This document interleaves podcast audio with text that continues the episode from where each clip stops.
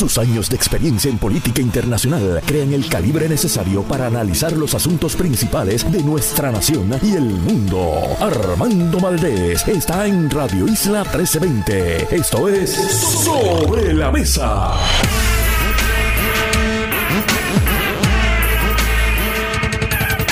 Buenos días Puerto Rico, soy Armando Valdés. Usted escucha sobre la mesa por Radio Isla 1320.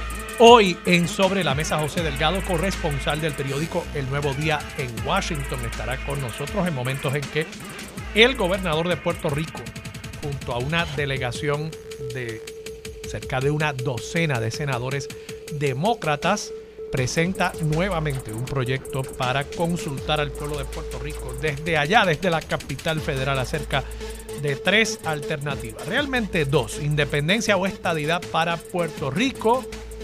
Dejan fuera el ELA. Hablamos con José Delgado sobre lo que esto implica y las pocas posibilidades que tiene esta medida de progresar en el Senado. Además, Ángel Matos y José Pichi Torres Zamora. Los auténticos legisladores de nuestro panel de los jueves estarán con nosotros. Vanessa Uriarte, directora ejecutiva de Amigos del Mar, estará con nosotros también para hablar sobre los resultados finales del mapa de costas de Puerto Rico. Y en el último segmento estará con nosotros de la Fundación Casa Museo Felisa Rincón de Gautier, Hilda Rodríguez, su directora ejecutiva, y además Adriana Matei Sosa, recipiente de la medalla Doña Fela, Felisa Rincón de Gautier, este año 2023, por su trabajo con la comunidad no vidente en Puerto Rico. Todo eso y por supuesto, como todos los días, de lunes a viernes, el mejor análisis de todos los temas para hoy, 9 de noviembre del 2023. Son las, veo bien, las 8 y 8. Son las 8 y 8 de la mañana. Los asuntos del país tienen prioridad. Por eso llegamos a poner las cartas sobre la mesa. Vamos a poner las cartas sobre la mesa rapidito porque tengo poco tiempo esta mañana en el primer segmento. Busquen, busquen, esto es solo una recomendación, busquen la edición del periódico impreso de Metro. De hoy hay una entrevista interesantísima que le ha hecho la editora en jefe de ese rotativo, Ayola Virella, amiga, periodista de muchos años en Puerto Rico, a Brian Chesky. Brian Chesky es el CEO, el principal oficial ejecutivo de la empresa Airbnb. Y yo creo que es una entrevista importante. Habla sobre temas relacionados con el desplazamiento, la gentrificación, lo que representa Airbnb para la economía de Puerto Rico, obviamente desde la perspectiva del principal oficial ejecutivo de esa empresa y creo, creo que habla de la importancia que ha tomado Puerto Rico para esta empresa a nivel global en cuanto a los ingresos que genera este destino para una empresa multinacional como lo es Airbnb. Así que búsquenla, es interesante, no se da todos los días que el principal oficial ejecutivo de una empresa que cotiza a ese nivel en el mercado de valores en Nueva York le dé una entrevista a un rotativo local. Yo creo que es eh, un gran logro para Ayola y para Metro y los felicito por un gran trabajo periodístico. Además, quiero hablar sobre la encuesta del periódico El Nuevo Día, antes tocando un tema que voy a estar discutiendo a mayor profundidad con el amigo José Delgado, y es que el gobernador de Puerto Rico ha presentado ayer un proyecto de ley, un proyecto de ley en la en el Congreso, la Cámara Alta del Congreso estadounidense, en el Senado, para consultar a Puerto Rico, a los puertorriqueños, acerca de las opciones de estatus que tienen disponibles, que como yo les planteaba, realmente son dos dos versiones de la independencia, una independencia absoluta y una independencia en asociación libre con Estados Unidos por medio de un pacto y la opción de la estadidad. Esta medida, el gobernador logra su presentación y tengo que decir que es el gobernador porque realmente son principalmente senadores demócratas los que están respaldando esta medida. La comisionada residente no ha podido conseguir en el Senado, ni la comisionada residente, debo decir, tampoco los famosos cabilderos por la estadidad no han podido conseguir un miembro republicano del Senado que se exprese a favor de esta medida. Y esta medida es esencialmente una copia del proyecto que ya anteriormente había progresado en la Cámara de Representantes durante el Congreso pasado. Recuerden que cada Congreso dura dos años. Congreso pasado que terminó a finales del año 2022 y por ende Nidia Velázquez y Raúl Grijalba han expresado su apoyo a esta medida.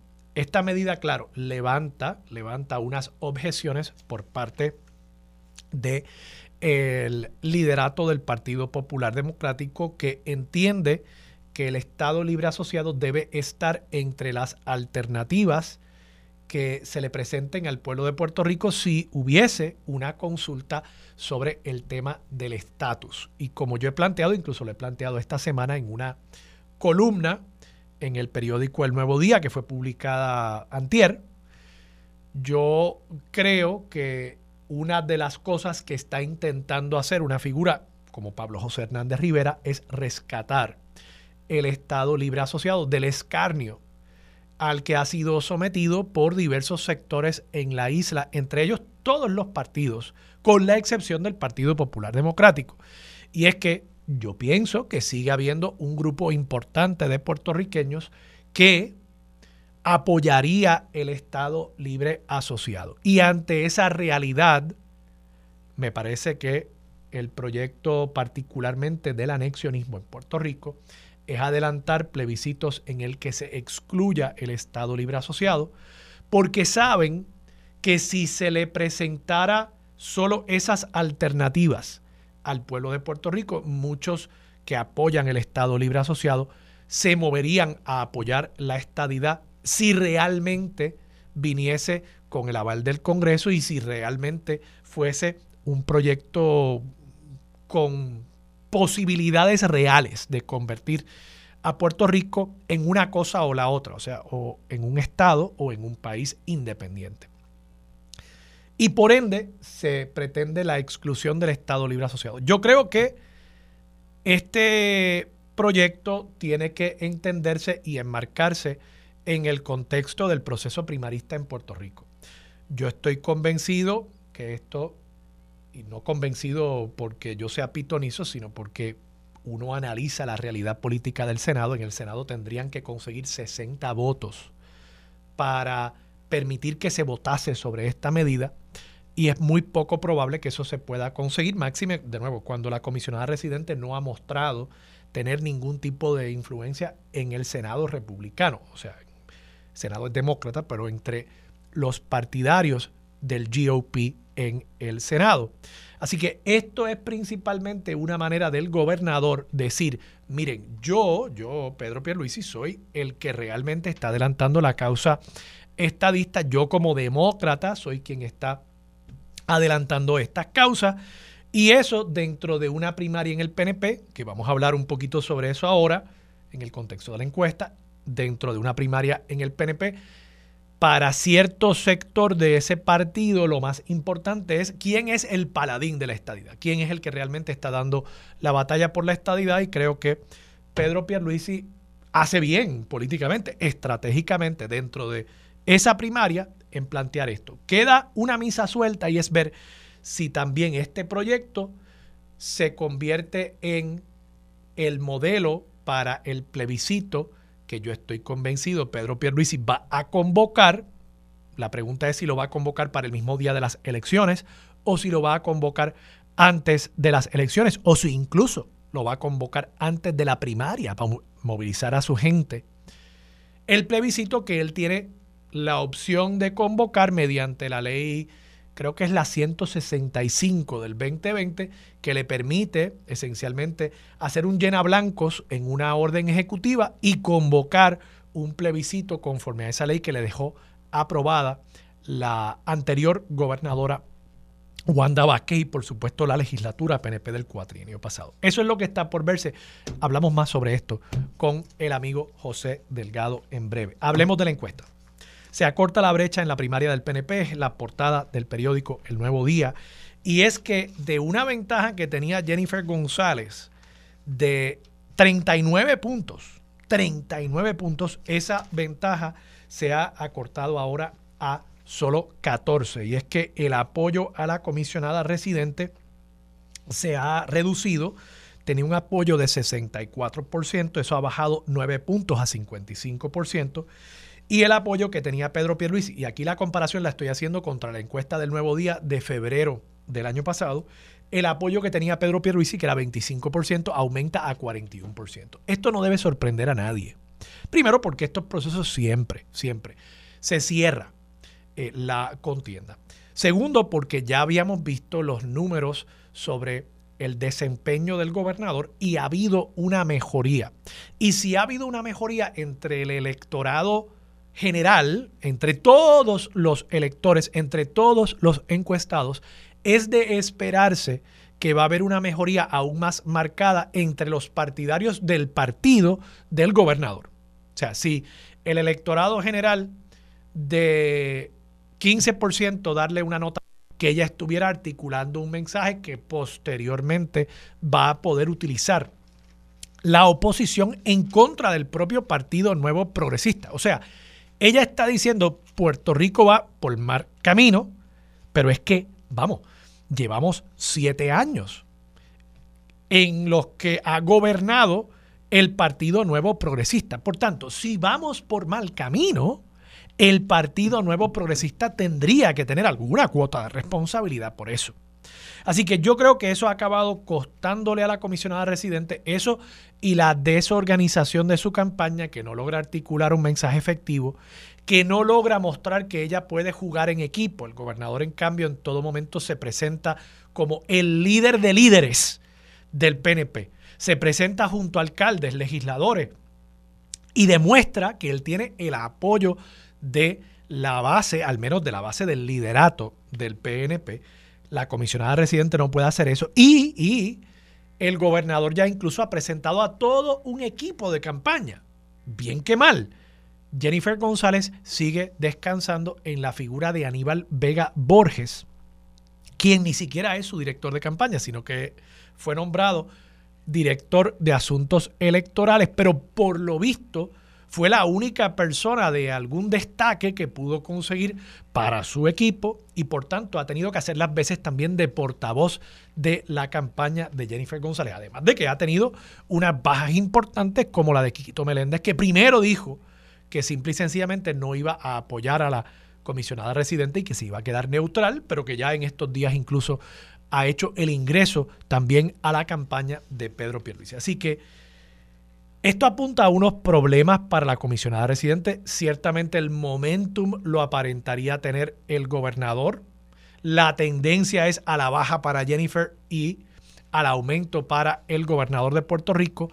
Y me parece que con esta tendencia, si se mantienen las mismas condiciones de esta campaña, lo cual no va a pasar, pero si se mantuviesen, Pedro Pierluisi tiene el tiempo y tiene los recursos, tiene el dinero, tiene el poder gubernamental para poder cerrar esa brecha según lo que plantea el nuevo día. Que de paso, la encuesta de Atlas, de Noticel, de hace unas dos semanas, invertía estos números, ponía a Pedro Pierluisi con un 50 y pico y a Jennifer con un 40 y pico.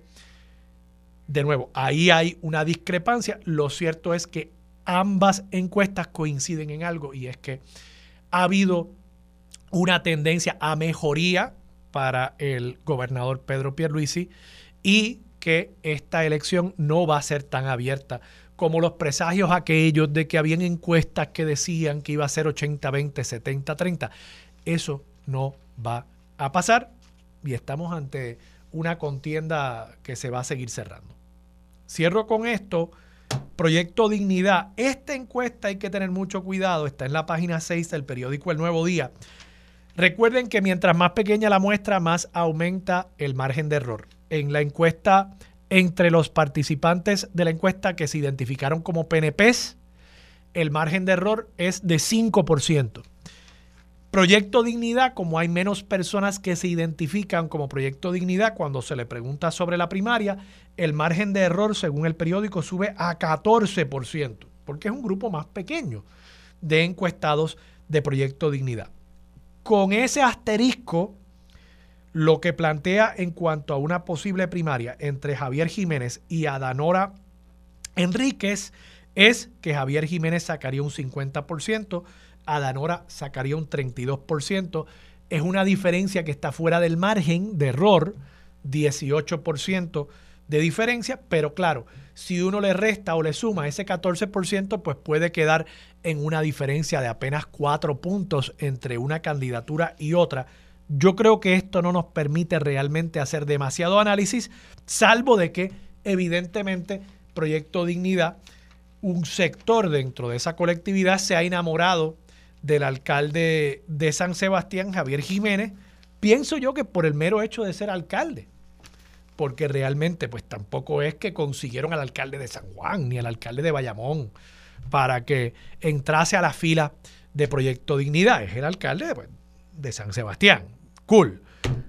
Yo creo que lo están sobreestimando, yo creo que Adanora había demostrado ser una candidata muy articulada, muy efectiva. Es la candidata que sacó el mayor número de votos en Proyecto Dignidad en la elección pasada, pero veremos, veremos cómo se desenvuelven estos dos candidatos en un proceso primarista que será el primero, el primero en el que podremos ver resultados ya que se celebrará en febrero. Vamos a la pausa, regresamos con José Delgado y mucho más de Sobre la Mesa por Radio Isla 1320. Décadas de experiencia en los medios de comunicación y una extensa carrera lo han llevado a cubrir cada esquina de los asuntos políticos en los Estados Unidos y Puerto Rico. Por eso se une a la mesa el principal corresponsal del Nuevo Día en Washington, D.C., José Delgado. Regresamos, soy Armando Valdés, usted escucha sobre la mesa por Radio Isla 1320. José Delgado, buenos días. Hola, buenos días. Saludos a tu público. ¿Te habíamos puesto esa introducción antes? perdóname, que no, no escuché. Es que te, hemos hecho, yo no sé si eso es nuevo, pero te hemos hecho una introducción ahí que vas a tener que usarla cuando llegues a, a cualquier oficina congresional que vayas a visitar. Antes de abrir la puerta, tienes que poner ese audio. Después te lo paso. Puede ser tu ringtone, quizás. Ok, ok. ¿Cómo estás, José? Bien, bien, ¿y tú? Muy bien, muy bien. ¿Cómo está la temperatura por allá por Washington? Está perfecta, está en 50 y pico por la mañana, 70 esta tarde, así que muy, muy bueno. Excelente, excelente. Bueno, eh, José, quería hablar contigo sobre varios temas que han estado dando de qué hablar en, en Washington. Comencemos con la presentación esta semana de un proyecto de estatus, es un calco del que ya se había trabajado en la Cámara de Representantes el Congreso pasado y esta vez pues se presenta en el Senado por un grupo importante de senadores demócratas. Háblame sobre este proyecto. Pues como señala él, eh, exactamente el proyecto 2757, que es con excepción de los cambios de las fechas de, las propuestas de, de referendos, eh, el mismo aprobado en la Cámara en diciembre pasado, una semana antes del cierre de la sesión del Congreso, es, como tú señalas, eh, un número significativo, ¿verdad? 21 miembros del caucus demócrata, y digo 21 miembros del caucus porque incluye al senador independiente Bernie Sanders, que están apoyando esta legislación.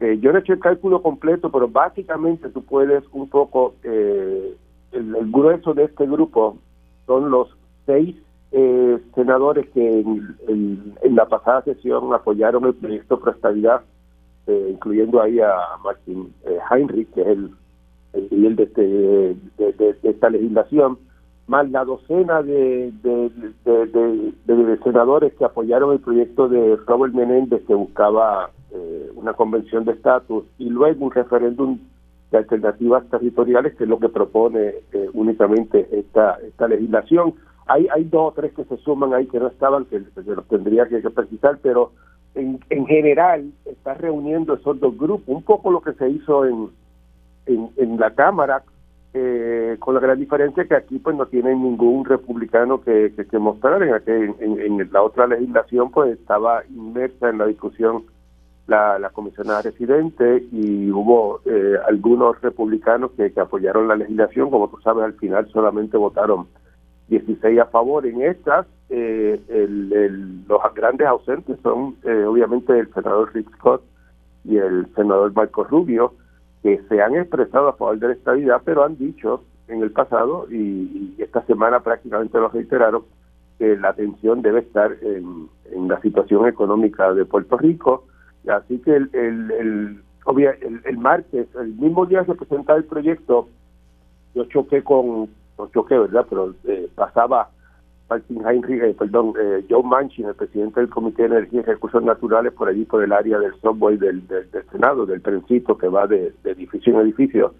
Y le volví a preguntar y le, dije, mire, eh, hoy está radicando el senador Heinrich el, el proyecto de ley similar al de, el de la Cámara. Y él reafirmó, yo, yo reafirmo mi posición hasta que no haya un referéndum nacional en Estados Unidos eh, para determinar si los estadounidenses quieren admitir un nuevo Estado, eh, pues no, no, no, voy a echar hacia adelante una propuesta de estabilidad para Puerto Rico, que obviamente es parte de esta eh, legislación.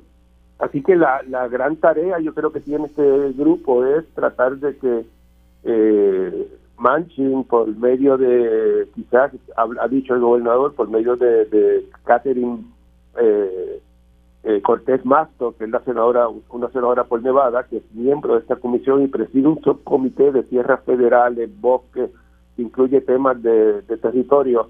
A ver si le, autorizan que ella haga una audiencia en que se pueda por lo menos discutir el tema. Está claro, yo creo, para los proponentes, para el mismo gobernador y para todos los que conoce la realidad de Washington, que este proyecto no se va a convertir en ley eh, y así que la meta sería, en momentos en que en la Cámara también está bloqueado el tema, ver si por lo menos, eh, lo que ha dicho el gobernador antes, si hay por lo menos una, una vista pública en que se pueda un poco comenzar a educar sobre esta legislación y plantar bandera un poco para la próxima sesión del Congreso, que evidentemente nadie sabe cómo va a terminar, pero los expertos te dirían que, probablemente el Senado en 2025 va a ser eh, republicano. José, vamos a la pausa. Cuando regresemos quiero seguir hablando sobre este proyecto y las implicaciones que esto tiene para el resto o para la discusión futura, digamos, del tema del estatus, sabiendo que no se va a aprobar, cuáles son las implicaciones para cómo se sigue discutiendo en la próxima década, digamos, el tema de Puerto Rico en el Congreso. Vamos a la pausa, regresamos con más de Sobre la Mesa por Radio Isla 1320. Regresamos, soy Armando Valdés, usted escucha Sobre la Mesa por Radio Isla 1320. Continúa sentado a la mesa José Delgado, corresponsal del periódico El Nuevo Día en Washington. José, te pregunto, este proyecto que se presenta con 21 coautores demócratas, en el contexto de las décadas que tú llevas en Washington, ¿cuán significativo es el apoyo que tiene esta medida? Pues yo yo no recuerdo un proyecto y, he sido un poco cuidadoso. El, gobernador dice que, que más más auspiciadores ha tenido. Yo creo que sí, pero pero tampoco lo quiero afirmar. Sin duda, desde el 89 para acá, que es la época que yo he cubierto, 1989 para acá, no ha habido un proyecto en el Senado que busque resolver el estatus político de Puerto Rico que haya tenido tantos auspiciadores. Este, eh, por eso digo que, definitivamente es significativo, pero también pienso que lo, viene de esos dos proyectos anteriores que se habían presentado ahora.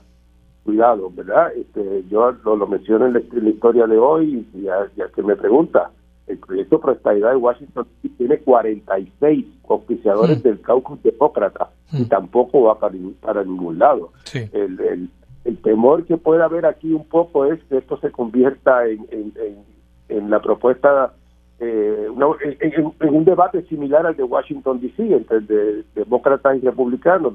para los estadistas esto debe ser eh, preocupante el que el que se pueda al final ver, qué sé yo, digamos que, suban los, los auspiciadores demócratas, que lo que aparezca sea uno o dos eh, republicanos, que se convierta realmente en un debate eh, eh, en el que los demócratas están a favor de impulsar este tipo de legislación y que los republicanos están en contra y que dependa de, ayer, por ejemplo, hablaba Nikki Haley en el debate de los precandidatos republicanos a la presidencia con el tema del aborto y decía, bueno, pues aquí no podemos estar hablando de, decisiones sobre el tema del aborto porque aquí no hay 60 votos para decidir nada. Pues en Puerto Rico, el tema del estatus de Puerto Rico es igual.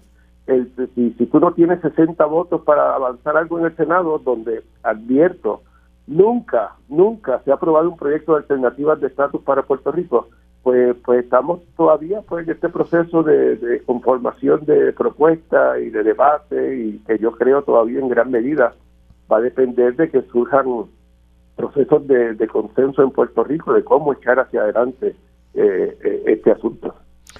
Te, te pregunto, mi impresión es que el movimiento independentista, soberanista, en la medida en que el Partido Popular un poco ha abandonado Washington y ha perdido caché eh, cultural y político en Washington, ha logrado mayor influencia. Y veo figuras coauspiciando esta medida como un Bernie Sanders que por su posicionamiento político en Estados Unidos, su cercanía con figuras como Alexandria Ocasio Cortés, tendría más en común con algunos sectores progresistas puertorriqueños que principalmente se identifican con la causa independentista o soberanista. ¿Cuánta influencia tú crees que han tenido esos sectores más allá del PNP en lograr este número de coautores? Mira, yo yo no no no sé realmente el el o sea, yo eh, mi experiencia aquí es que cuando tú presentas estos proyectos de ley y no hay una audiencia en que los asesores preparan a los senadores y se forma un debate real sobre los proyectos, eh, los senadores eh, no conocen muy bien ni los proyectos. Y ayer se manifestó un poco eso en la conferencia de prensa, yo lo menciono en la nota que está en, en el nuevo día.com, el, el, el senador Ron Wyden, que ha manejado este tema, que fue el que celebró la última audiencia en el Senado del Comité de Energía y Recursos Naturales sobre el estatus político de Puerto Rico, en sus expresiones habló como si esto fuera todavía el mismo proyecto que habló, que presentó el año pasado, al decir que esto era una decisión simple, un sí o no, de si se quiere convertir a Puerto Rico en un Estado. Pues ese no es el proyecto que está sí, ahora. Y el, senador Richard Blumenthal, cuando habló en la conferencia de prensa, dijo que, que si que, iba a apoyar el proyecto y que usted, si, si le la gana, que luchará para que se consiga. Yo después me lo encontré eh, eh, eh, caminando por el, por el Senado y le comenté sobre eso y él dijo que él se refería a que, a que si se aprueba la legislación, que si después se trata de cambiar, que él, él se va a oponer. Pero este tipo de comentarios pues se dice que, este tema no está realmente arraigado en el Senado de Estados Unidos y, y, que el, el, el, contenido del proyecto pues todavía va a estar sujeto a muchísimos debates si algún día avanzar este tipo de legislación que, yo creo que, que, es importante que se radique. Yo quisiera ver, obviamente, como periodista y como puertorriqueño, una audiencia en el Senado sobre este asunto. No sé si se va a dar, pero eso sería favorable para, para todo este debate, para sobre todo para educar a los a los, a los senadores que obviamente no viven pensando en qué van a hacer con el estatus político de Puerto Rico.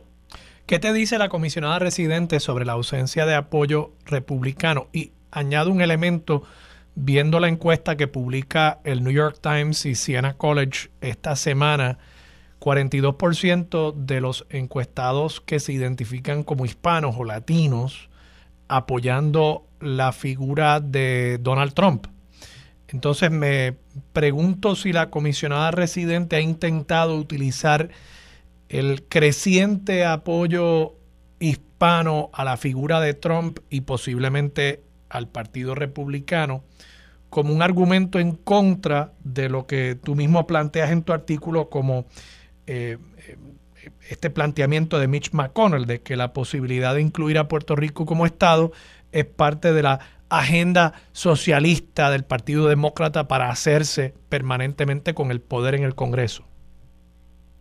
Bueno, no, e, ella, eh, por ejemplo, yo, mencioné en, el artículo que esto fue una conferencia de prensa y después que, anoche ella decía, pues nuevo mencionar conferencia de prensa porque aquí la gente puede eh, percibir que uno está ahí haciendo preguntas constantemente. E, este tipo de, presentaciones eh, en, el Congreso llegan los congresistas, hablan uno, casi se van casi inmediatamente. Allí el senador Heinrich cogió dos preguntas nada más, este, que, que son muy forzados y la comisionada llegó eh, saludó brevemente al gobernador, que, era el primer encuentro, de hecho, entre ellos desde agosto, de la convención del PNP, eh, y, antes de que se acabara de hablar todo el mundo, ya se había ido. Entonces, pues, pues no, yo no tuve, la, conversación con ella fue mínima cuando entró, que le pregunté de qué hablaron, y le pregunté de, de, de, los complicadores republicanos, y dice que ha estado en contacto con varios, este y el gobernador después dijo que él le dijo a ella, que obviamente eh, eh, en términos políticos, pues uno ve ahí el debate verdad interno entre ellos dos, y que no es que debían estar en este proyecto Riscott y, y, Marco Rubio. Pero la, la interacción con ella fue mínima porque ella no, no se quedó hasta el final de la, de la conferencia de prensa como la mayoría. al final cuando la, se acabó la presentación y los, los discursos, los que quedaban allí eran prácticamente el gobernador y, y, el senador Heinrich. Última pregunta, la delegación de cabilderos. Bueno, allí estuvo Zoraida Buxó, que me, me, me, pareció interesante que le dieron participación, este, eh, después que hablaron los senadores y el gobernador y, la comisionada, eh, la presentaron como la, la, senadora en la sombra, la llamó el, el, el senador Heinrich, eh, y se expresó y por allí estaba también este Roberto Lefranc Fortuño, esos fueron los, dos que vi. Eh, eh, ¿Y Melinda y, pues Ricardo Rosselló? No, Ricardo Rosselló yo nunca lo he visto en, en, las actividades allí del Capitolio. Yo sé que él, él va y hace cosas, pero no, nunca lo he visto en la presentación de un proyecto de ley de estatus desde que desde que es delegado electo por la, por la estadidad. En ocasiones he visto a, Melinda, eh, yo creo que estuvo en, el de, en la de abril de, del proyecto de la Cámara, pero Roselló no, nunca está, no, no sé si es que no lo invitan o no lo quieren allí, obviamente la relación con la comisionada no es buena, este pero no, no, ha estado presente en ese tipo de eventos. Muy bien, bueno, pues qué bueno que, que seguimos invirtiendo 90 mil dólares en cada uno de ellos, con la excepción de Ricardo Rosselló. A él no se le paga al menos. José Delgado, muchas gracias. Bien, hasta luego. José Delgado, corresponsal del periódico El Nuevo Día en Washington. Vamos a la pausa. Regresamos con más de Sobre la Mesa por Radio Isla 1320. Yo soy Armando Valdés, usted escucha Sobre la Mesa por Radio Isla 1320. Activamos la alerta Pichi. Pichi está, yo sé, pero la alerta Pichi es para buscar a cualquiera de nuestros panelistas que esté desaparecido. Ángel Matos, Ángel Matos no aparece. Si usted está cerca de Ángel Matos, si usted sabe si él está bien, llámenos. Llámenos aquí a Radio Isla, el aquí está esperando para tener información sobre el paradero de Ángel Matos, portavoz de la mayoría en la Cámara de Representantes, participante de este panel de todos los jueves. Esperemos que esté con nosotros Pichi Torres Zamora. Si está, además estaremos hablando con Hilda Rodríguez, directora ejecutiva de la Fundación Casa Museo Felisa Rincón de Gautier, y la homenajeada Adriana Matei Sosa, que recibió el viernes pasado la medalla Doña Fela Felisa Rincón de Gautier por su trabajo en pro de la comunidad no vidente en Puerto Rico. Y además estará con nosotros la directora ejecutiva de Amigos del Mar, Vanessa Uriarte, para hablar sobre los resultados finales del mapa de costas de Puerto Rico. Todo eso y por supuesto continuamos con el mejor análisis de todos los temas para hoy, 9 de noviembre del 2023 son las 8 y 59 de la mañana. Aquí discutimos los temas legislativos con fuentes expertas, directas y sin miedo a hablarle al pueblo. Ahora se une a la mesa los legisladores José Pichi Torres Zamora y Ángel Mato.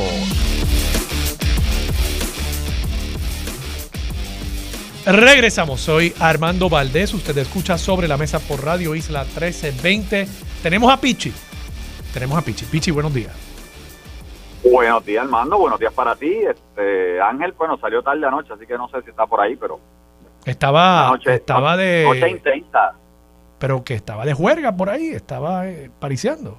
No, porque ayer estábamos, ayer estuvimos aprobando una serie de proyectos, ah, este, y debatiendo en contra de otros, por ejemplo, la oficina del FEI y otros que yo debatí en contra y, y de igual se bajaron sobre 35 medidas por descargue con todo lo que eso significa, así que bueno pues puede que todavía puede que todavía esté eh, despertándose si nos está escuchando si alguien en su familia cercana nos está escuchando sepan que estamos estamos preocupados por su bienestar y bueno que nos llame. El alerta Pichi en busca de Ángel Matos está activada Pichi vamos a hablar tú y yo.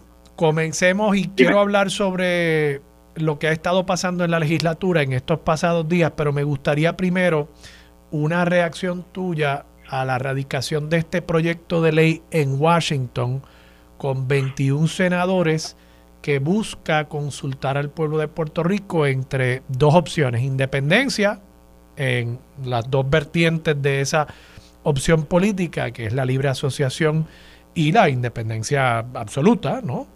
Eh, y pues la estadidad. ¿Cómo tú ves la erradicación de esta medida y el que tenga 21 coautores principalmente, no principalmente, totalmente de la delegación demócrata? Bueno, yo te puedo decir a ti que yo estoy bien contento con lo que pasó ayer.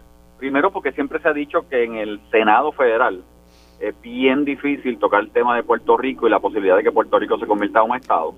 Eh, segundo porque básicamente están utilizando el modelo o las definiciones del proyecto de, ¿verdad? que se aprobó en el Congreso, en el pasado Congreso, eh, ¿verdad? las modalidades, como tú bien dices, de independencia, república asociada, la estabilidad y lo que significa. Así que eso es bueno. Y el hecho de que 21 senadores federales estén auspiciando el proyecto, eh, una quinta parte, cuando tú y yo sabemos que son, bueno, porque no saben, son 100 senadores, así que con 50 más uno es mayoría, etcétera, etcétera para mí, yo estoy bien contento con, lo que vi ayer, eh, porque significa que el esfuerzo que ha puesto el gobernador y que hemos puesto en el Senado Federal, donde siempre ha estado el tranque, eh, mira, ha dado fruto.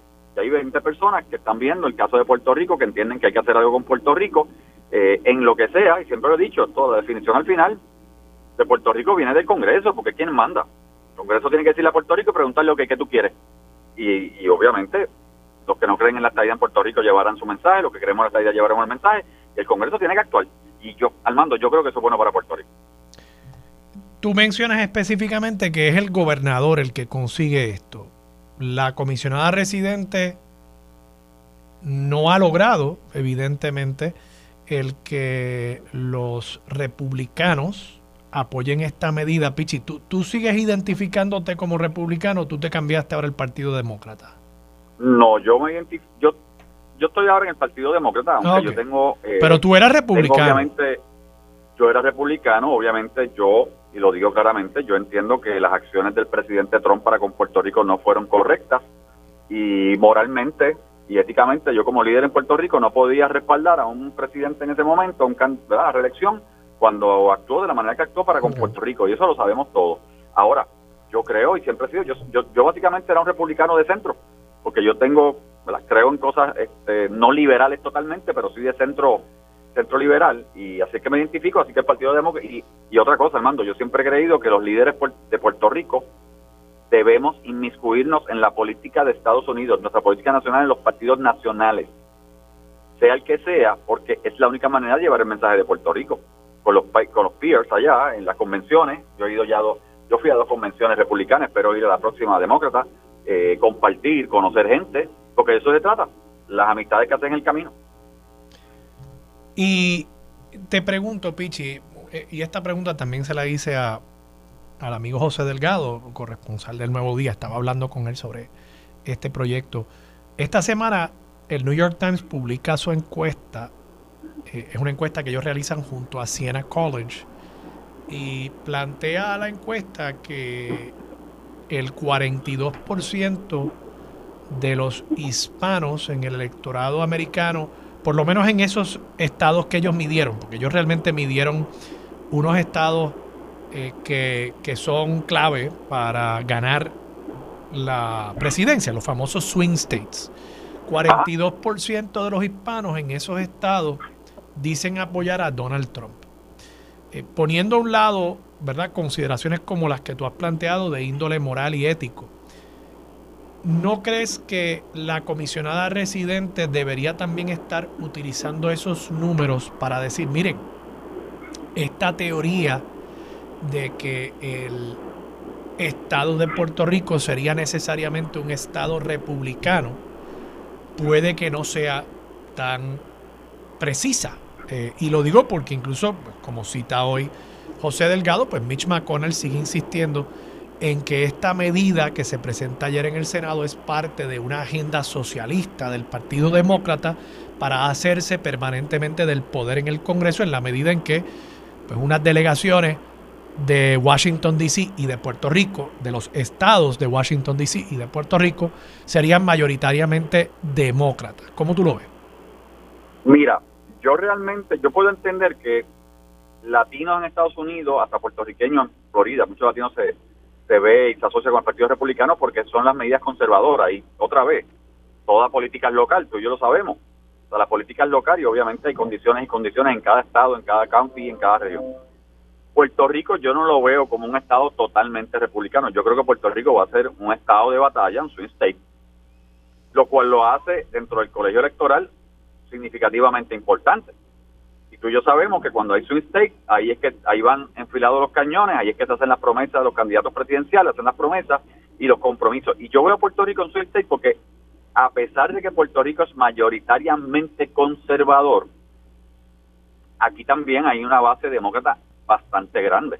Así que bueno, y ustedes y ustedes en el PNP yo creo que han vendido la estadidad para bien o para mal como una medida que implicaría la llegada a Puerto Rico de una cantidad importante de fondos federales y por supuesto quienes más abogan por inversiones grandes gubernamentales son los demócratas bueno, los programas sociales de Estados Unidos, la mayoría son, son demócratas y cuando llega el republicano empieza a cortarlo. Mira la batalla por el presupuesto que todavía existe en, el, en el Congreso. O sea, que ahí habría una ahí habría una tensión. Yo, yo tiendo a estar de acuerdo contigo. Yo no yo no creo, yo no estoy convencido de que un hipotético Estado de Puerto Rico sería ni enteramente demócrata ni enteramente republicano. Máxime, máxime.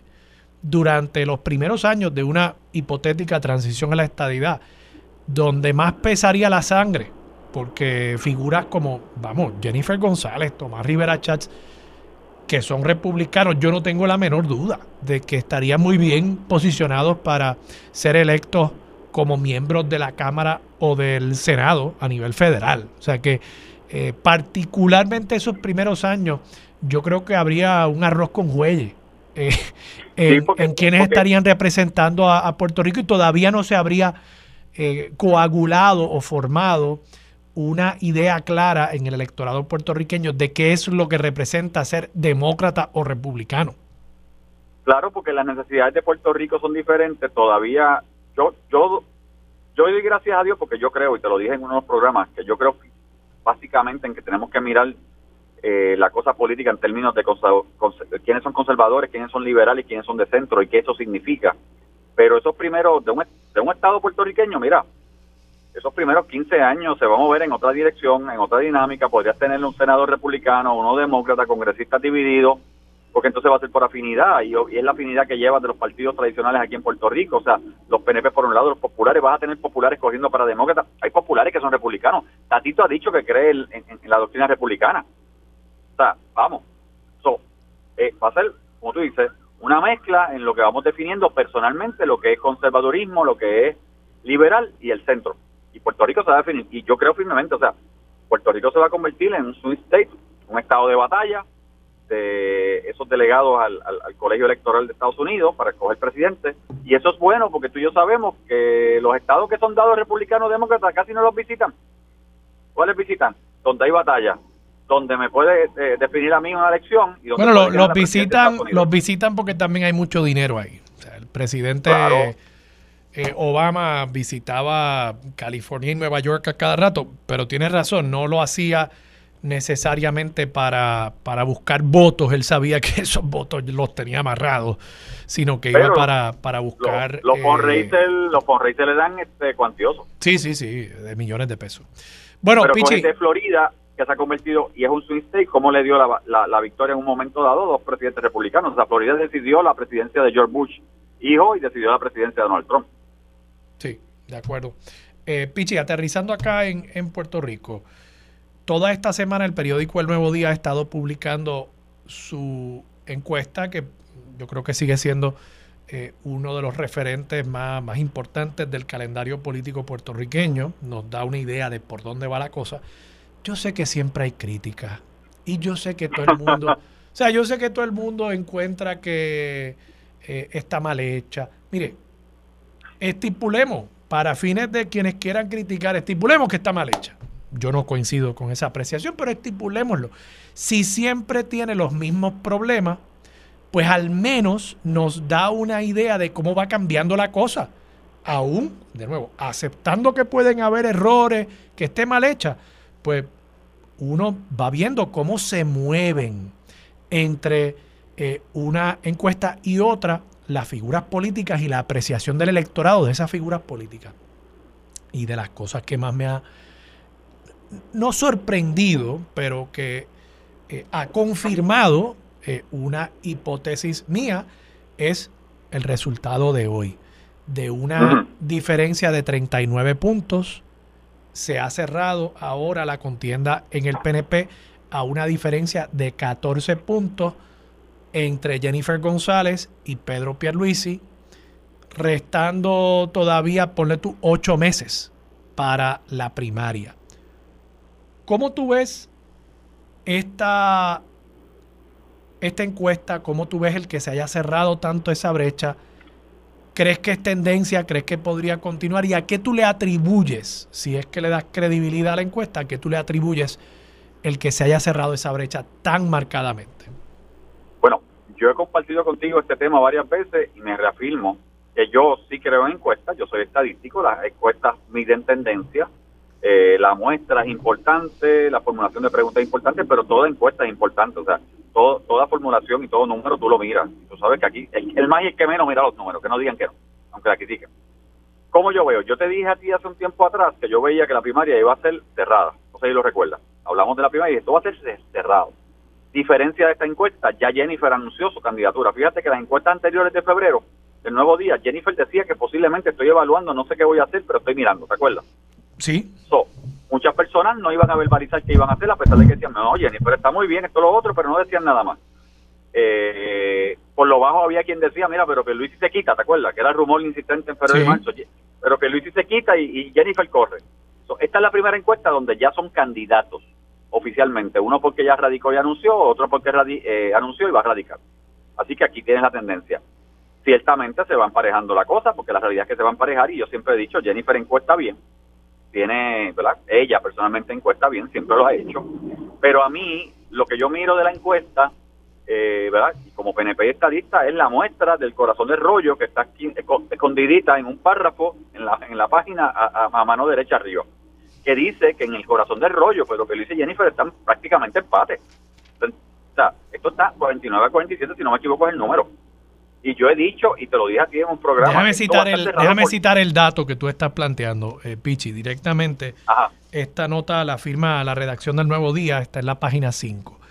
Entre los afiliados del PNP que se identifican totalmente o mucho con el partido, comúnmente conocidos como los votantes del corazón del rollo, y representando un 74% de todos los afiliados al PNP, González y Pierluisi están en un virtual empate con 49% y 47% respectivamente. Este subgrupo está compuesto por 264 participantes y tiene un margen de error de más o menos 6%.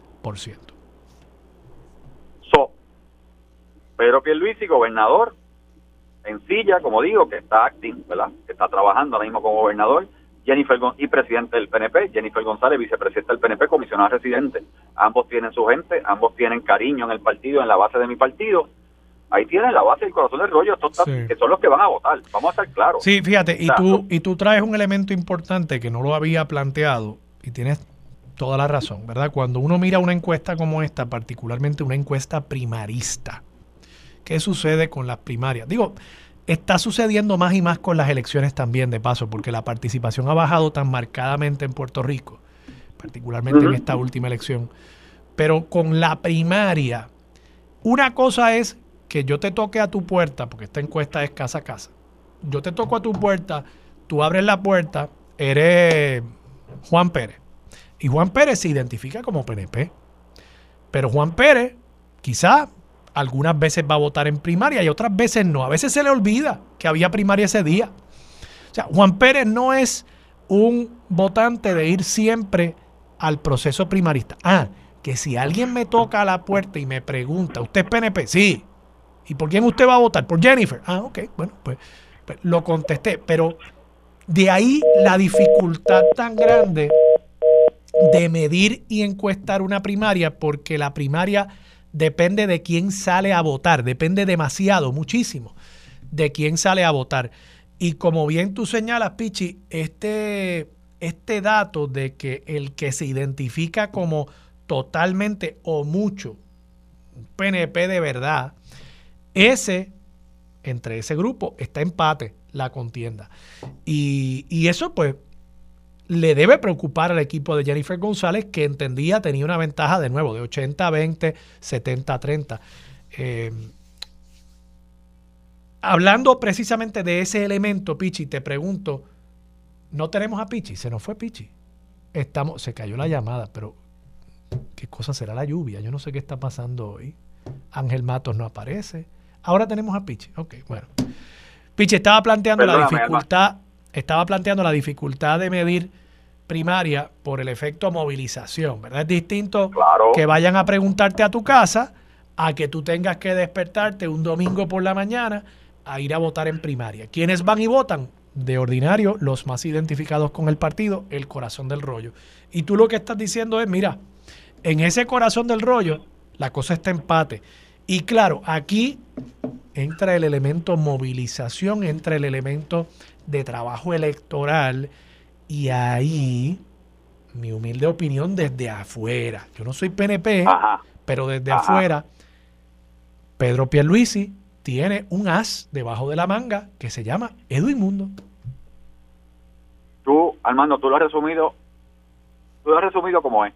Y tú eres, y tú, tú sabes que yo siempre te distingo, ¿verdad? Porque tú sabes la estrategia. Pero es eso, si esto se va a convertir en una primaria donde parcialmente van a estar casi empate. es quien mueve más gente, es quien mueve más gente. Quien, quien mueva a la gente, quien tenga la organización, quien tenga los funcionarios, hace la diferencia porque esperar que personas que no sean PNP o que estén disgustados, que miren la posibilidad de votar en el PNP o que sean populares, yo no lo miro, porque el Partido Popular va a tener su primaria y van a caer allá. Y el PNP que no sea corazón del rollo, que es PNP, pero no es corazón de rollo, tal vez diga, ¿sabes qué? Los dos son PNP, los dos me agradan independientemente, hay que, que cojan otro y yo voto en la, y yo voto en la elección. Así que yo lo que miro es el renglón, ah, ciertamente Jennifer, o sea, y de hecho, si te fijas, eh, hay un renglón en esa misma página donde habla de, de pues, cómo ha trabajado con la criminalidad, cómo ha trabajado con la luz y los ahorros de la luz, etcétera, los costos. Y de repente Jennifer tiene positivo, pero mayores que Pierluisi, pero Pierluisi también tiene positivo mayores que Jennifer. Eh, y realmente esto se va a convertir en una primaria de propuestas, que es lo que yo aspiro. Esto no hay que hablar mal de nadie, esto es una primaria de propuestas. Yo no quería la primaria, ya la primaria está. Pues yo respeto, mi, yo tengo mi predicción, ¿verdad? Mi candidato es Pedro Pierluisi, con mucho respeto a la comisionada, pero obviamente la campaña tiene que ser de ideas, propuestas. En el caso de Jennifer, ¿qué haría diferente? En el caso del gobernador, ¿qué continuaríamos haciendo bien y en dónde tenemos que arreglar? Piche, el PNP tiene un boquete y es la candidatura todavía comisionado residente. Han dicho, me dices si se me olvida alguien, han dicho que van a aspirar William Villafañe y Quiquito Meléndez. La comisionada residente ha dicho que ella va a, presentar un candidato o una candidata eh, que va a correr eh, en plancha con la comisionada residente. Eh, van a surgir otros nombres, estos dos nombres que te he mencionado, Quiquito y William Villafañe, ambos han dicho que apoyan a Pedro Pierluisi. ¿El gobernador va a apoyar a alguien? ¿Tú crees que, eso suceda? Hay una tercera persona o cuarta persona eh, que sería Luis, Dávila, eh, hijo. Pernas, Luis Dávila Pernas. Pero él ha dicho ya que va para adelante. Bueno, se ha rumorado que él va, por eso. No sabemos todavía si tomó la decisión, pero sí, hasta ahora son dos y la comisionada con su candidato serían tres. Eh, y, Luis Dávila, que podría anunciar también. Podría anunciar que si anunciara, serían tres con el comisión, con Pedro Pierluisi como gobernador, ¿verdad? Y junto a su candidatura, y uno junto a la comisionada en pareja. Y en ese escenario, ¿tú pensarías, o si el gobernador te preguntara a ti, digo, todavía tú eres director ejecutivo del partido? Sí. Ok. Si el gobernador te preguntara a ti como un asesor cercano suyo, ¿cuál sería tu recomendación? ¿Que tomara bandos o que le pidiera a dos de esas personas o a una de esas personas que se hiciera a un lado o que mantenga manos afuera en esa contienda? Yo personalmente creo en esta coyuntura, yo entiendo que hay que tomar bando. Yo creo que el gobernador está obligado a tomar, bueno, es su decisión, ¿verdad? Pero tendría que tomar un bando, porque de la manera que la comisionada quiere hacer pareja, uno a uno, pues significa que él tiene que buscar uno a uno, porque de la otra manera tienes tres personas que se van a dividir el voto de Pedro Pierluisi y eso estaría provocando que el de la comisionada ganara, eh, sea la persona que sea en este momento, no sabemos quién es. Eh, así que, estratégicamente, en este que toma el bando, fíjate que en el 2016, y yo siempre lo he dicho, uno de los errores de la campaña de Pedro Pierluisi en ese momento es que cuando Ricardo Rosselló anuncia la candidatura de Jennifer González, Pedro Pierluisi, presidente del PNP comisionado, en vez de apoyar a Jennifer y sacar la comisaría del medio para que fuera uno a uno, busca un candidato en la figura de Carlos Pesquera y hace un matching. Ah, wow, a mí se me había olvidado eso. Sí, y yo siempre he dicho que en aquel momento, 2016, si Pedro Pierluisi, eh, y viendo, ¿verdad?, que Ricardo le ganó a Pedro Pierluisi por 11 mil votos la primaria, fue bien cerrada, como siempre, como siempre ¿verdad?, yo, yo aspira que fuera, o, vi que fuera, que, que iba a ser. Si Pedro Pierluisi en ese momento hubiese dicho, no, mi vicepresidenta del partido se llama Jennifer González, yo soy el presidente, excelente comisionada, sacaba la comisaría del medio y se convertía, se convertía uno a uno. Este escenario es diferente. Este escenario es de una pareja, pareja a pareja y que el pueblo decida. Ahora, tienes que buscar la pareja que te aporte a cada uno. Sí. Que te o sea, porque obviamente si Jennifer va a buscar un candidato que no es conocido, porque entonces ella tiene que cargarlo. La pregunta es, ¿quién va a traer que ella tenga que cargar? Eh, porque si una persona desconocida, podrá ser conocida en San Juan, pero si en Jayuya, en el barrio Sama, donde yo vivo, no, no, lo conocen, el trabajo es triple. quién, suena por ahí? ¿Quién, suena por ahí? Porque al final del día como que yo no veo que ella tenga esos líderes importantes destacados del PNP del lado suyo, a menos que vaya a ser alguien que ya está en el retiro político. Eh, habíamos oído del nombre del general Reyes, pero incluso esta semana, eh, digo, ya él había anunciado que no, porque no quería aspirar en primaria y ahora incluso ha sido contratado por Luma para, para dirigir operaciones en, en esa entidad privada. Bueno, yo he escuchado y desde el domingo para acá se está escuchando el nombre de Elmer Román, que fuera secretario de Estado con, con Wanda Vázquez. Okay. Eh, lo que pasa es que yo no sé si Elmer está viviendo en Puerto Rico. Y él fue, él era, él era agente federal también o algo, ¿no? Él fue agente federal, si no me equivoco, es militar. Ok. Eh, no sé realmente, pero si miras la figura de Elmer, si fuera la persona, ¿verdad? Yo simplemente te digo lo que se menciona. Pero yo no creo, no digo, no sé, yo, yo no creo que Elmer Román le traiga... Porque no es lo, lo, que tú estás planteando, ¿no? De que sea alguien que le aporte a la comisionada, yo creo que es alguien que la comisionada tendría que cargar. Exacto, es una persona que la comisionada tenía que cargar. Eh, y ahí, pues, tú sabes, todo se complica porque es doble campaña. Vamos a ser, vamos a ser honestos, es doble campaña. O sea, cuando Luis Fortuño, yo estuve en la campaña de Luis Fortuño, cuando Luis Fortuño decide que su candidato iba a ser, después de entrevistar como a tres o cuatro, que iba a ser Pedro Pierluisi, eh, realmente Pedro Pierluisi hoy gobernador, en ese momento se le recordaba como secretario de Justicia bajo Pedro Rosselló, pero tuvo que hacer una campaña y el esfuerzo fue doble y triple para llevar la figura de Pedro Pierluisi a, a, todo Puerto Rico como candidato, porque Luis ya había sido, ya, ya Luis, el gobernador Fortuño era, era comisionado en ese momento. Yo, yo lo veo bien difícil para la comisionada residente. Eh, veremos, o sea, puede que identifique a alguien, pero la verdad que uno haciendo así un, análisis de quiénes quedan sobre el tablero de ajedrez, no quedan muchas piezas, no quedan muchas piezas del lado de, la comisionada residente. Estamos de acuerdo, no son, no, no son muchos, vamos. No, no son muchos disponibles. Bueno, Pichi, gracias por, por estar disponible. Perdona que te puse ahí en el spotlight a ti solo, pero bueno, es que Ángel No, pero sin problema. Ángel Matos no ha aparecido. Mira, este, estos son cuando no llegue, cuando tengamos la alerta y no llegó, esto es a solas con Armando. Cambiamos el segmento. one on one. Muy bien, Pichi, gracias. Pechito Rezamora, PNP, legislador PNP y además director ejecutivo del Partido Nuevo Progresista. Vamos a la pausa, regresamos con más de Sobre la Mesa por Radio Isla.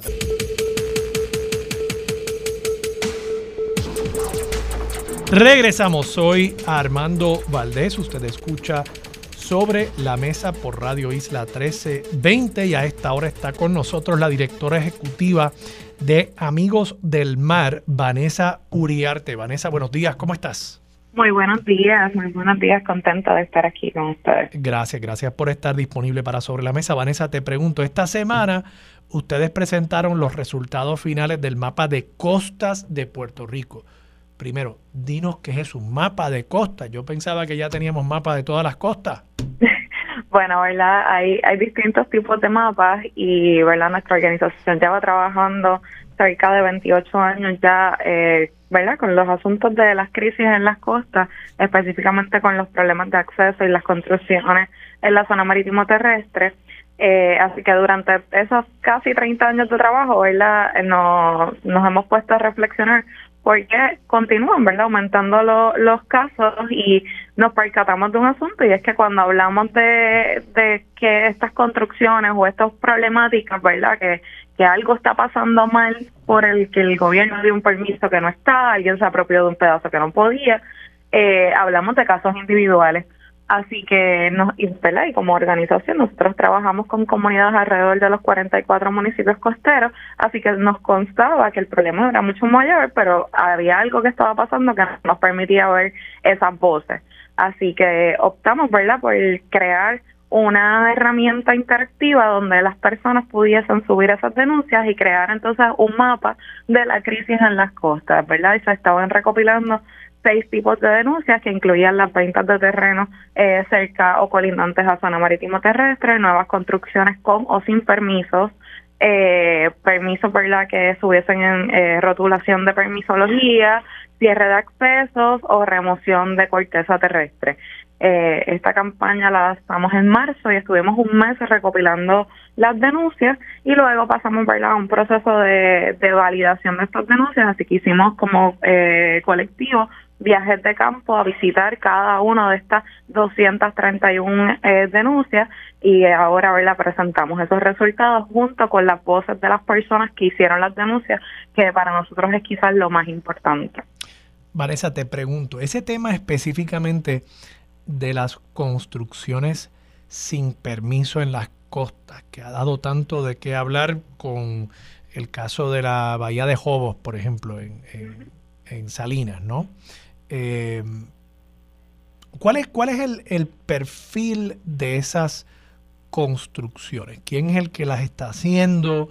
Eh, ¿Cuál es el, digamos, el valor de, de, esta, de estas propiedades? Si uno fuera a decir, mira, es que ahí se está haciendo tanta inversión. ¿Cuál es el perfil de esas construcciones ilegales? Pues eh, nosotros hicimos algo interesante, ¿verdad? Y era buscar que las que tuviesen permisos y las que no, porque en la mayoría de estas eh, construcciones que de estas personas, ¿verdad? Adineradas o que tienen algunos tipos de vínculos o que son proyectos muy grandes, eh, tienen algún tipo de permiso, en todas. Eh, quizás no es un permiso para ese espacio, quizás no es un, permiso para lo que están haciendo eh, y era algo que queríamos evidenciar. En muchas ocasiones, ¿verdad? Ahí, ahí, se coloca algún rótulo y, por ejemplo, el caso de Bahía Jobos, como menciona, tenían eh, servicio de agua potable, tenían servicio de energía eléctrica, así que en algún punto de la cadena alguien autorizó algo. O sea, no es, no es totalmente ilegal, digamos, se, se, agarran de un clavo caliente de que alguien le dio un permiso, alguien le puso un contador eléctrico, un contador de exacto, Y por ahí siguen. Entonces, eh, ¿verdad? Es muy difícil porque es una manera de engañar a las comunidades que están cerca, ¿verdad? Porque tú pensarías, bueno, pues debería haber pasado por todos los rigores, pero la, realidad es que no, eh, ¿verdad? Nosotros hemos tenido casos, eh, por ejemplo, un caso, ¿verdad? Que, puedo mencionar en Piñones, que está en el está en el mapa, pero que también, ¿verdad? Había sido un, caso que habíamos intervenido eh, con varios años anterioridad, porque lleva varios años ocurriendo, y en ese espacio, ¿verdad? Se removió mucho mucha corteza vegetal y había un rótulo de permiso pero el cuando nos percatamos, el rótulo eh, era solamente para remover escombros del huracán María, no para iniciar toda una construcción de remoción completa de más de 10 cuerdas de terreno para iniciar una construcción e instalar una verja. Eh, era para solamente levantar un el equivalente a un camión de escombros que se hubiesen caído, ¿verdad?, durante el huracán María. Y tres años después iniciaron un proceso de, remoción gigantesco que no correspondía y ni siquiera tenía la dirección correcta del espacio. Esos eh, eh, letreros de permiso que uno ve no necesariamente dan permiso a lo que está pasando detrás de esa verja. Exactamente. Y eso habría que entonces digo, yo no sé cómo se maneja eso, no sé si ustedes lo han analizado, pero quizás eh, cambiar la ley para que esté de manera más prominente eh, eh, específicamente qué es lo que se autoriza hacer allí. No sé si que los letreros en lugar de todos ser blancos, pues que tengan distintos colores. Algo que le permita fácilmente al ciudadano, que al final del día son los ojos, son los oídos del gobierno muchas veces, de, la legalidad, que pueda rápidamente identificar, no, mira, ese letrero es rojo, ahí lo único que debería estar pasando es X, Y o Z, eh, y, y que sea quizás, que hay una comprensión mayor de ese proceso de permisos, ¿no?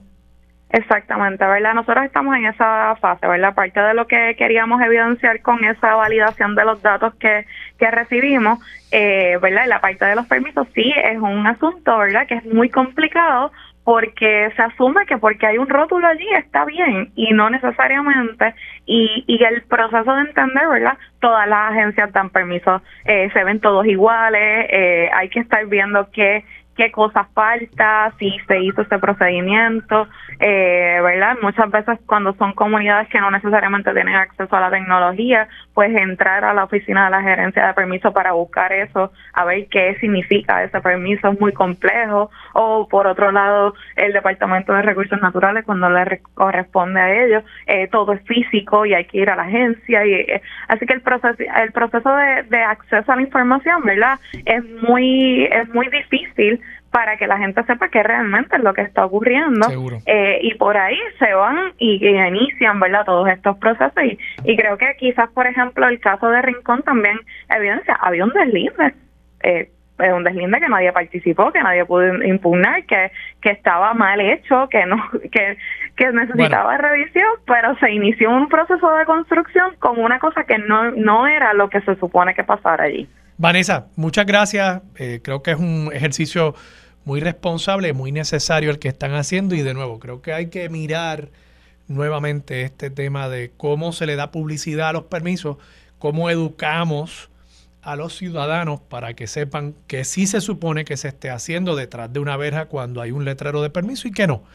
Porque al final del día yo creo que todos tenemos que eh, estar de acuerdo en la legalidad ¿no? de, lo que, de lo que sucede. No se puede usar un permiso de una cosa para hacer otra y para violar esa legalidad. Gracias. Gracias a ustedes. Era Vanessa Uriarte, directora ejecutiva de Amigos del Mar. Vamos a la pausa, regresamos con más de Sobre la Mesa por Radio Isla 1320.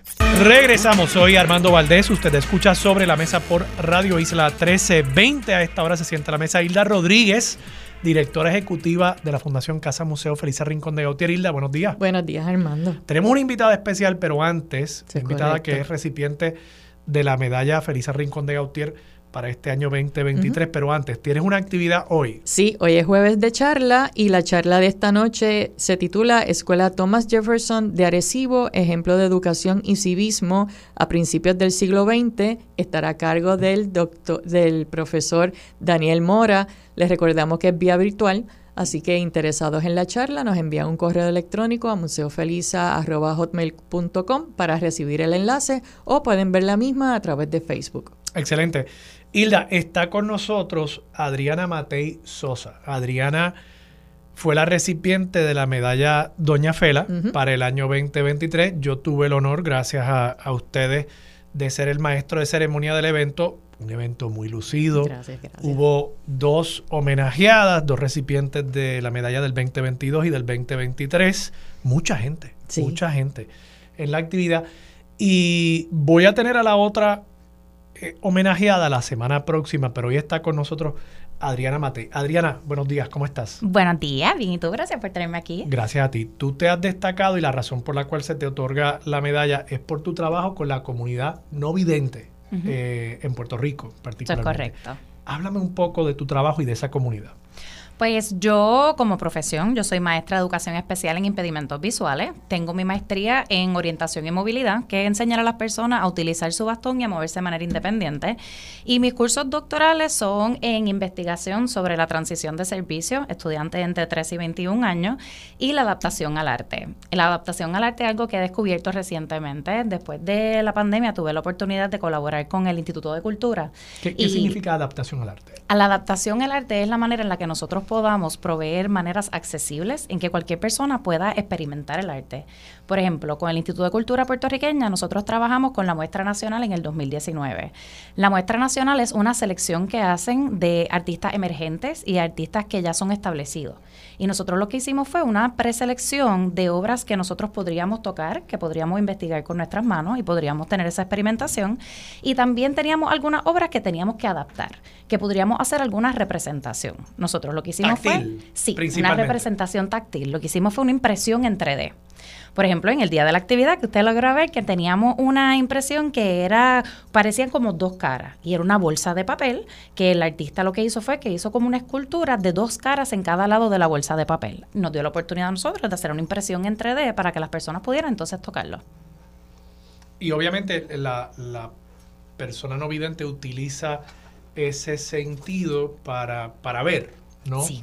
Para, en, en el, supongo que en the mind's eye, ¿no? Ver, claro, ver lo que, podamos tocarlo. Para nuestras manos es lo que nosotros utilizamos para poder tocar el mundo. Así que lo que nosotros estamos haciendo es dándole la oportunidad de tener esa experiencia. Adriana, tú me dijiste cuando hablamos en la actividad que la población de personas no videntes en Puerto Rico o con algún tipo de limitación visual está creciendo Así es.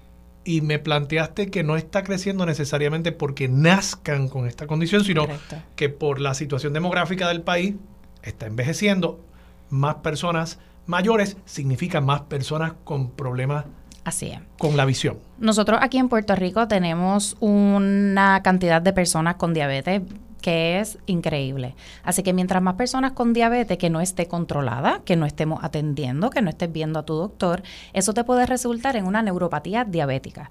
Y entonces eso también te puede resultar en la retinopatía. Así que cuando tú tienes la neuropatía, tú sabes que eso es que los nervios van, este, van muriendo en esencia, desde las extremidades para adentro. Cuando hablamos de la retina, hay unos nervios que están en la retina porque la retina son siete capas de nervios diferentes, así que te puedes imaginar. Entonces, cuando eso se van deteriorando algunas de, de las capas de esa retina y de esos nervios, te resulta como una visión que parece como si fuese un queso suizo. Así que hay muchas personas que puedan tener como esos espacios que es un poquito mejor, otros menos. Y no necesariamente saben que tienen este problema. o No sea, dentro del necesariamente mismo campo pueden. de visión pueden tener unos... Correcto, tienen como unos puntos, porque no necesariamente todas las personas, cuando tú hablas de un impedimento visual o tú hablas de una persona ciega, eso no significa que no ven absolutamente nada. Nosotros tenemos un espectro que es grandísimo. Desde la persona que no ve nada hasta la persona que tiene... Un poco que ve un poquito borroso, quizás. Una persona que tiene una catarata que no le han tratado nunca. Y cuando el doctor te dice, ay, vamos a dejarte que se madure un poquito más esa catarata, pues esa experiencia que está teniendo la persona está teniendo una especie de impedimento visual. Se le va a corregir, porque una vez te quitan la catarata, te ponen tu lente nuevo y se acabó. Pero mientras tanto, entonces tiene un, un- un espacio de impedimento visual que nosotros podemos ayudar y atender también. Adriana, durante tu discurso de aceptación de la medalla Doña Fela, tú hiciste algo que me pareció muy útil eh, y educativo, que fue hablarle a las personas que, que sí podemos eh, o tenemos el, el sentido eh, visual desarrollado, que, que nosotros eh, entendamos cómo debemos interactuar con la persona Claro. ciega, con la persona no vidente. Me gustaría que, que educaras al público sobre eso. Hay cosas sencillas que nosotros podemos hacer. Y lo primero, primero, primero que yo siempre digo es que no agarres, arrastres o te lleves a una persona como si fuese un puerco robado. La persona tiene su autonomía, tiene su derecho a estar ahí y decidir si quiere caminar contigo o no.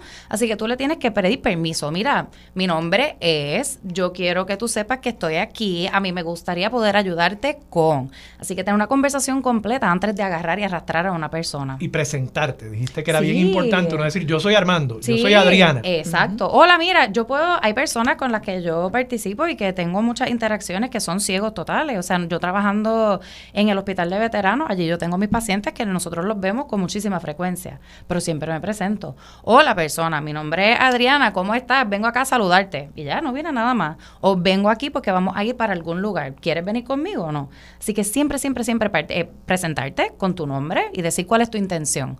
¿Cuál es tu intención con esa interacción que vas a estar teniendo? Porque, por ejemplo, yo una vez estaba caminando por plaza y entonces había esta persona con su impedimento visual y su bastón. Y estaba caminando por ahí con su bastón de lo más tranquilo. Entonces, de momento viene esta persona y le agarra el bastón totalmente. Y lo agarra como, no, mira, vente por aquí. Y yo, "Ay, Dios mío, ¿qué estaremos haciendo? Pero la persona no quería como poner en daño, no quería poner en peligro al, al ciego, sino que en su Quizás mundo quería quería, ayudar. ayudarlo.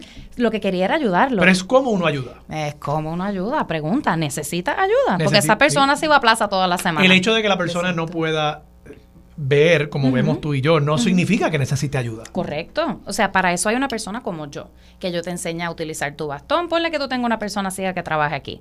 Pues entonces yo trabajaría con esa persona por varias semanas, meses, el tiempo que le tome, para trabajar desde su casa, cómo va a llegar aquí, si va a usar el transportación pública, si va a usar el Uber, si tiene a alguien que le traiga todo el tiempo, si lo van a dejar frente al edificio, cuáles son las claves que le puede dar a esa persona que le está guiando para que lo deje frente al edificio. Dijiste también no gritarle No a la gritarle. Persona. Pasa Mira, mucho eso.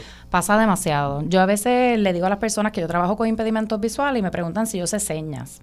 Pues yo sí sé lenguaje de señas, pero eso es de sordos, no necesariamente de nosotros ciegos. Así que las personas, como son impedimentos sensoriales, tienden a unirlo. Y tienden a unirlo y decir, ah, pues entonces tengo que hablarle bien alto a esta persona.